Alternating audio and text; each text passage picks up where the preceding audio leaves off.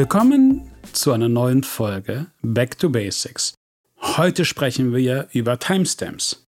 Was sind Timestamps? Für was brauchen wir sie? Timestamps sind eigentlich relativ wichtig, fast in jedem Online-Marketing-Kanal, um zu verstehen, wie die Inkrementalität eines Sales ist. Was verstehen wir unter Timestamps? Die Definition eines Timestamps besteht eigentlich aus zwei Aspekten. Einmal Klickzeit und einmal die Conversion-Zeit. Das heißt, was wir uns hier genau angucken, in einer, sage ich mal, idealen Welt, wenn wir alle Online-Marketing-Kanäle kennen und auch am besten irgendwie die User Journey tracken, können wir rein theoretisch sehen, wann der erste Klick stattgefunden hat von einem User und wann der finale Sale war. Und eigentlich auch alle Touchpoints. Das ist in einer idealen Welt. Jetzt haben wir natürlich auch Cookie-Blocker, Cross-Devices, unterschiedliche Devices. Das macht es relativ schwierig. Aber wir gucken uns eigentlich immer die Zeit an, wann kam der Kunde ins, mit dem Shop in Kontakt und wann kam es zum Sale.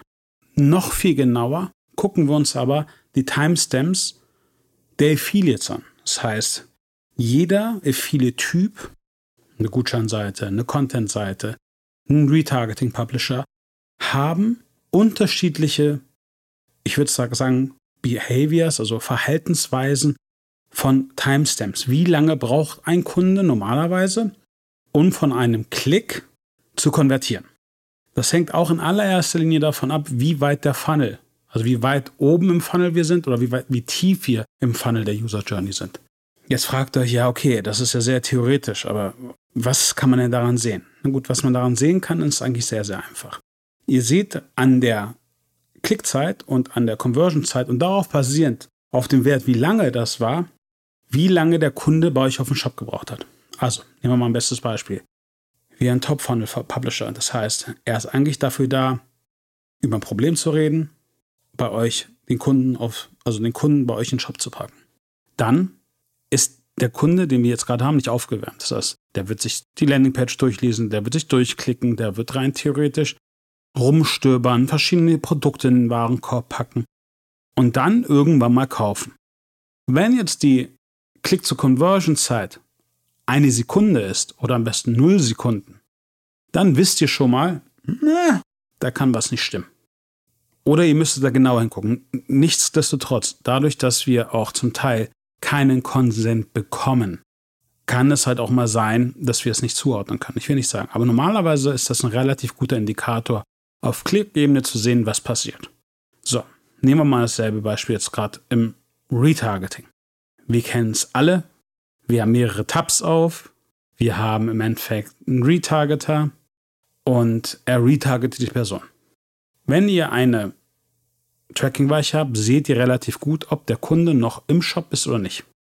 Wenn aber auf einmal die Click-to-Conversion-Zeit bei einem Retargeter irgendwie 0 Sekunden ist, dann könnt ihr sehr stark davon ausgehen, dass gewollt oder ungewollt, das stelle ich jetzt mal nicht in die Frage, ein weiteres Tab offen war, die Conversion so oder so stattgefunden hätte, aber in dem anderen Tab noch ein Post-View-Cookie gesetzt wurde. Weil, als Beispiel, es zu einem Ad-Reload kam dadurch ein Banner von euch ausgespielt wurde und nochmal ein Post-View-Cookie gesetzt wurde. Wurde eine Werbeleistung erbracht? Ich würde jetzt sagen, nein. Kann das zum Teil der Retargeter beeinflussen? Jein, bei einigen DSPs geht's. Bei einigen eher nicht, weil er im Endeffekt auch nur den Traffic einkauft.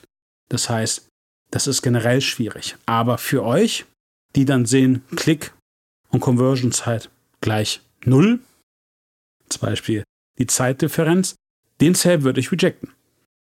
Wichtig ist, das, was ich jetzt hier mache, ist nicht pauschalisieren. Das heißt, ihr solltet generell mal bei euch in den Shop reingehen oder bei euch ins Partnerprogramm und euch die Click-to-Conversion-Zeiten angucken, um ein generelles Gefühl zu kriegen, wie die empirischen Werte sind. Weil all das, was ich sage, das ist natürlich auf Empirie basierend. Wir haben 100 Partnerprogramme, wir haben zig Millionen Klicks, zig Millionen Conversions und darauf basierend haben wir pro Vertikale sage ich mal, einen normalen Verlauf von Zeit pro Publisher-Typ herausgerechnet. Und das ist sehr, sehr wichtig. Und das solltet ihr auch machen. Wenigstens noch spezifisch auf euer Produkt und spezifisch auf euren Shop, weil ihr wisst es besser. Nehmen wir mal ein bestes Beispiel. Wenn eine Gutscheinseite einen Sale macht und die Zeit sind drei Sekunden, Dann fragt man sich, okay, wie kann denn einer von drei Sekunden so schnell einen Sale machen? Das geht. Warum? Weil er ist ja so oder so zum Großteil auf der Bestellseite kurz vorm Abschluss. Das heißt, das Einzige, was er macht, er öffnet ein anderes Fenster, gibt Brand und Gutschein ein, holt sich seinen Gutschein. In der Zeit wird die Seite nochmal geladen. Er geht in sein alte Tab zurück, gibt den Gutschein rein, Cookie wurde gesetzt, es kommt zur Conversion. Wie man dagegen vorgehen kann? Benutzt einfach einen Basket Freeze, wenn ihr was dagegen habt. Ich würde immer sagen, guckt euch diese Zeiten an, checkt sie und dann baut ein Modell, was für euch passt. Pauschal zu sagen, das ist nicht gut oder gut, nimmt die Bewertung daraus, sondern geht da rein und analysiert es und macht dementsprechend für euch selber ein Modell, was für euch passt, aber was auch für den Publisher passt, weil es ist noch immer ein Miteinander und der Traffic kostet Geld, eure Conversion kostet Geld, Akquirierungskosten sind da, aber sie müssen halt gerecht verteilt werden. Ich hoffe, es hat euch was gebracht. Bei Fragen schreibt uns eine E-Mail. Wir freuen uns riesig, wenn ihr eine positive Bewertung bei eurem Streamer das Vertrauen lässt für uns. Und natürlich auch, wenn ihr euren Freunden Bescheid sagt, was wir hier machen und dass es sehr, sehr spannend ist und sie auch noch was von lernen können und sehr spannende Themen haben. Also, euer Navid. Bis bald.